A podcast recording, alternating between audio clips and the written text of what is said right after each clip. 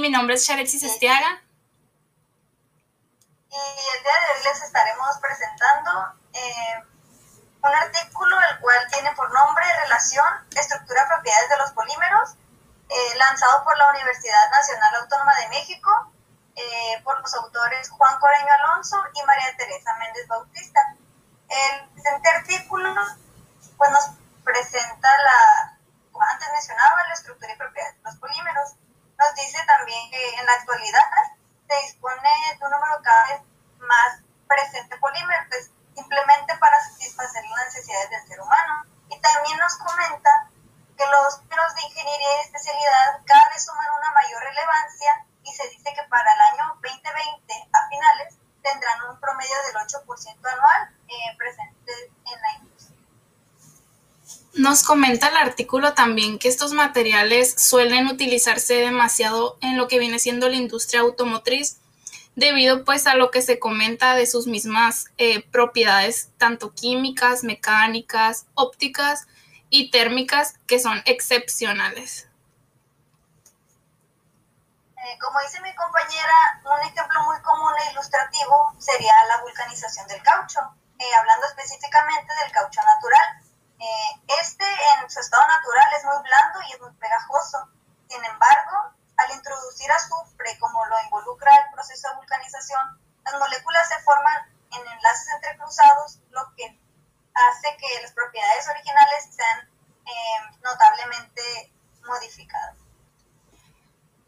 comenta el autor del artículo que el objetivo que tiene este mismo es exponer aquellos aspectos básicos sobre las relaciones existentes entre la composición química, la estructura y sus principales propiedades.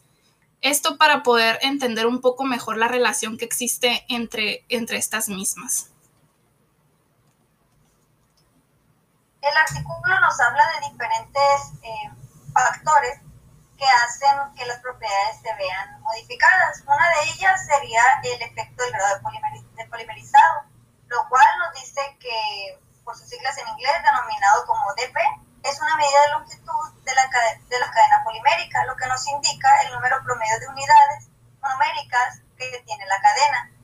Y nos dice también que es directamente proporcional a su peso molecular. Nos dice también que la longitud de las moléculas poliméricas tienen una gran influencia notable en algunas de las propiedades debido a las principales propiedades mecánicas. Un ejemplo de estos puentes pueden ser las poliamidas, que estas alcanzan un grado de polimerización alrededor de los 40 grados. También están las celulosas, que alcanzan alrededor de los 60.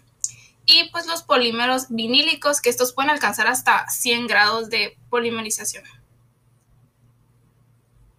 Como dice mi compañera, dentro de este rango o intervalo de procesos moleculares, específicamente en termoplásticos, las magnitudes del módulo sensible no parecen estar directamente influenciadas por la longitud de las cadenas. Sin embargo, es de esperarse que las propiedades de ruptura o de resistencia al impacto, así como también de deformación y la resistencia, eh, pues sí lo estén, ¿no? Si estén directamente proporcional, relacionadas.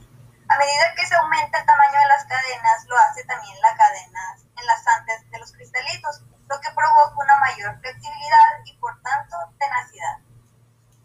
Entrando un poco ya a lo que viene siendo la relación estructura, cristalinidad y propiedades, hablamos de que los polímeros con tendencia a cristalinidad, eh, partes de ellas pueden agruparse de una manera desordenada y ordenada. Aquellas que se agrupan de manera ordenada dan origen a regiones cristalinas, mientras que las secciones desordenadas forman regiones amorfas.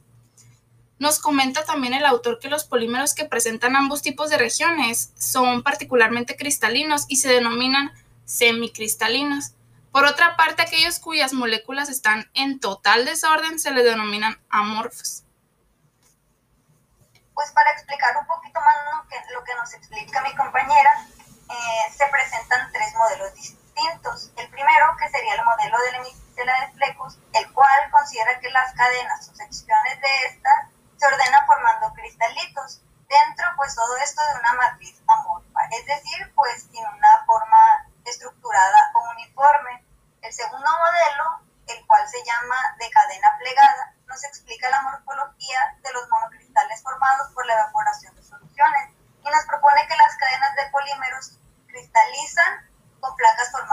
laminitas. Estas laminitas se podría decir, se podría decir que son así como hileras que se, que se acoplan unas a otras y forman pues las laminitas que mencionaba.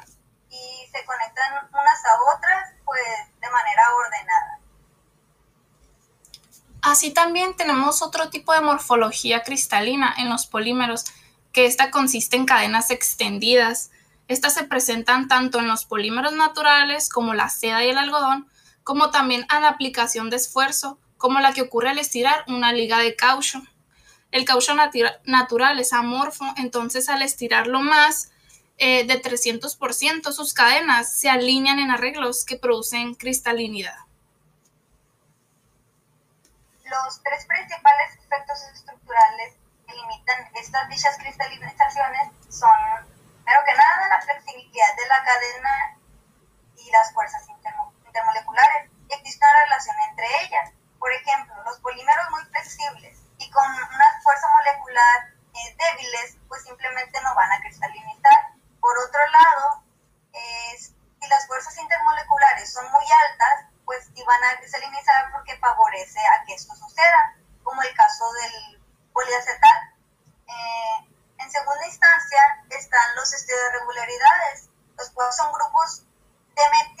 están ordenados en la cadena, pero pueden existir diversos ordenamientos.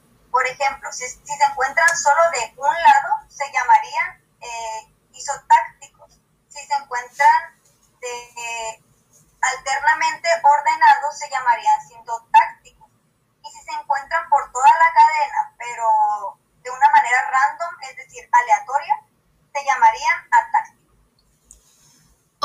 principal efecto estructural que limita a la cristalización viene siendo la ramificación y aquellos grupos voluminosos.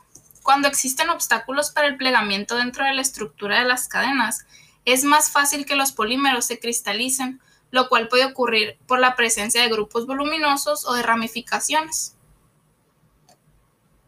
En el último apartado de este artículo, Juan nos comenta que existe una relación también de estructura y propiedades mecánicas en la cual nos explica pues los diversos tipos de polímeros que existen y las relaciones pues, ya antes mencionadas. Por ejemplo, en los elastómeros nos dice que las cadenas son